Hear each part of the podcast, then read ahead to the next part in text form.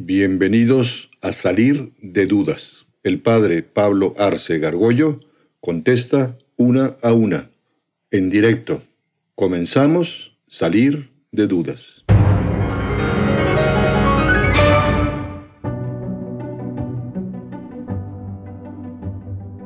Más que nada si la, bueno, la monogamia o solo tener una pareja sexual por el resto de tu vida, si es algo natural o es más como un sacrificio? Ah, qué buena pregunta. ¿Qué te gustaría tener a ti? ¿Un buen número de mujeres, esposas? Pues no esposas, pero no, no sé. Falta mucho para eso. Sí, mira, no, es un tema muy, muy eh, debatido. Si el hombre por naturaleza es monogámico, ¿no? Es decir, que solamente es exclusividad de una persona, ¿no? En, en el mundo, por ejemplo, árabe, pues eso, eh, como sabemos, eh, es al contrario, ¿no? Es decir, el hombre puede tener las mujeres que pueda sostener. O, mantener, ¿no? Y suele haber una primera esposa y luego pues una serie de, esposas, les llaman esposas, que son eh, concubinas, ¿no? Y no digamos, pues en ciertas realezas había un harem de mujeres, ¿no? Este, es más, en el Antiguo Testamento aparece el rey Salomón, el rey David, por ejemplo, tenía un buen número de mujeres al principio. ¿no? ¿Eh? Es un tema discutido. Hoy, la, digamos, la antropología, independientemente de, de la religiosidad, señala como experiencia que toda mujer quiere la exclusividad de una manera muy fuerte, ¿no? Y el hombre, que es más sexual, pues le gustaría tener mucha más experiencia sexual con diversas mujeres, un poco machista. Uno decir, yo tengo poder, tengo capacidad y por tanto puedo mantener, entre comillas, a una serie de mujeres. ¿no? Y es lógico que se busque la exclusividad, ¿no? ¿Por qué? Porque finalmente, por lo menos en la, en la, en la antropología eh, católica, es esa la postura, ¿no? Es decir, que es uno con una para siempre y es exclusividad. Y es más, cuando empieza a haber una, algunas muestras, no necesariamente sexuales, de cierta infidelidad, coqueteos, del de, hombre ojo suelto. A veces hay mujeres pues, que se ponen muy, muy, muy molestas y muy nerviosas, eh, a veces con razón. Algunas se enferman de celos y lo hacen sin razón y están cheque y cheque al marido y al novio. ¿Por qué volteaste? Oye, no hice nada, no, ya te vi, ¿no? Pero eh, todo el mundo busca esa exclusividad, ¿no? Todos la buscamos, el hombre también la busca, ¿no? Decir, no quiero yo compartir toda mi vida, mi totalidad con otra persona. Por ahí va el tema de, de, la monogamia. Y, es más, legalmente en el mundo occidental está penada, en el derecho penal está penada la bigamia. O sea, que un hombre intente tener dos mujeres y casado ahí, pues es, una, es cárcel. Luego, pues en el mundo occidental está claro que, que la exclusividad es un tema importante.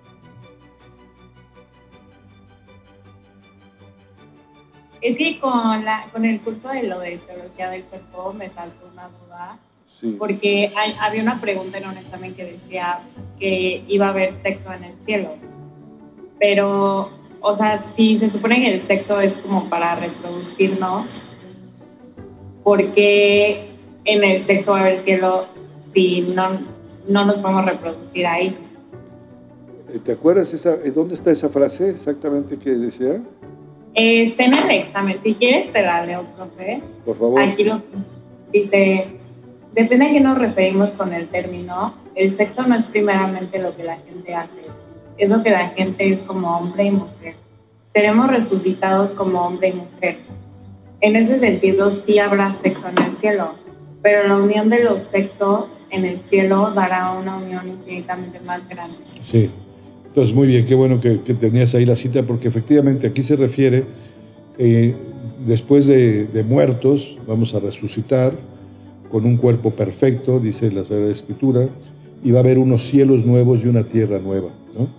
Eh, en el, ahí ya no va a haber lujuria, ahí va a haber orden perfecto, y efectivamente como parte de un lenguaje corporal de dos personas que se quieren, o sea, eh, el tema de, digamos, del sexo no nada más es un tema eh, digamos, de unión coital, ¿no? sino que es parte de la, manera como se relacionan los hombres y mujeres. Aquí es con exclusividad, sin lujuria, etcétera, etcétera.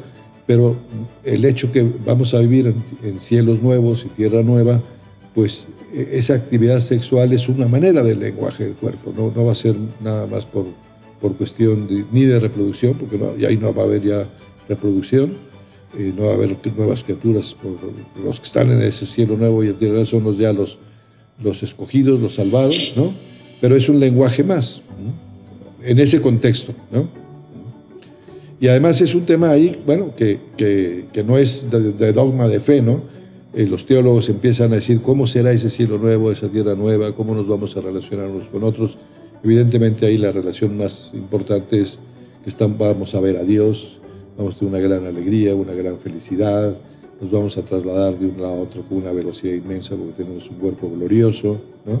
somos impasibles, podemos atravesar cuerpos opacos, todas son las características que van a tener los cuerpos gloriosos. ¿De acuerdo?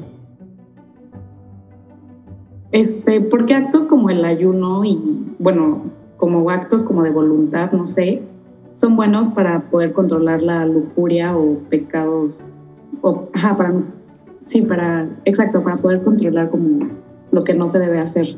Sí. Bueno, justamente porque el ser humano, pues, eh, tiene una gran tendencia a, desordenar la parte de los, los, instintos, ¿no? Por ejemplo, en comer, ¿no? O el, el mismo goce sexual o lo que sea. La clave está en que el hombre tiene que ser libre. O sea, tiene que decidir libremente de sus actos, ¿no? Pero cuando una persona pues va cediendo en muchas cosas, ¿no? Eh, solamente es la ley del gusto, del capricho, eh, la, la pereza o la comida o lo que sea, llega un momento en que esas cosas pues acaban tomando control de la persona. ¿no? Hoy tenemos mucha gente que son esclavos de sus pasiones. ¿no? Puede ser una adicción, por supuesto, a la pornografía o a, sustancias o al alcohol, o, puede ser eso a la pereza, gente que no, a base de, dejarse ganar por la flojera, pues no, acaba haciendo nada, etc. ¿no? Entonces, bueno, en la ascética cristiana, pues se recomienda que el ser humano pues tenga esos actos, ¿no? esos de voluntad, ¿no?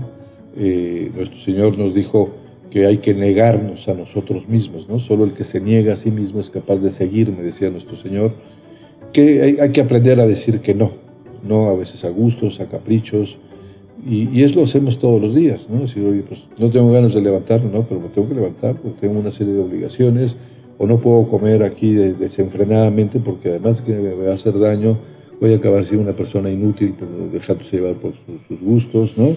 o tengo que cuidar los ojos, o tengo que cuidar eh, este, la manera de, si soy una persona muy enojona o lo que sea.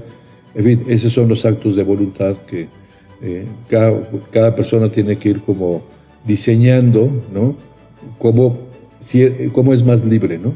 Y, eso se da uno cuenta inmediatamente, a una persona incluso le da mucho gusto cuando sabe, pues, no dejarse llevar por, por las pasiones, acaba siendo muy libre y muy feliz y, acaba siendo muy productiva. ¿no? Esa es la, idea de fondo de la, digamos, del sacrificio, de la mortificación cristiana, ¿no? Siempre y cuando no se haga uno daño a su propio cuerpo, ¿no? Una persona que exagera, por ejemplo, ayunos tremendos y, y, pues daña su salud, pues está mal, ¿no? O que o hay, hay también mortificaciones de tipo corporal, ¿no? Gente que se pone algunas cosas que le, que le molestan, que le, y sin embargo tiene que cuidar mucho que no afecte nunca su salud, porque sería ya perder también el sentido del sacrificio y la mortificación.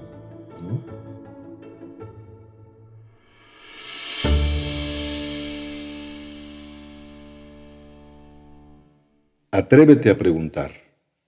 Envía tus preguntas por correo electrónico a salir de dudas seguido arroba Juan Diego Network Dinos también si quieres participar en vivo en una sesión por Zoom.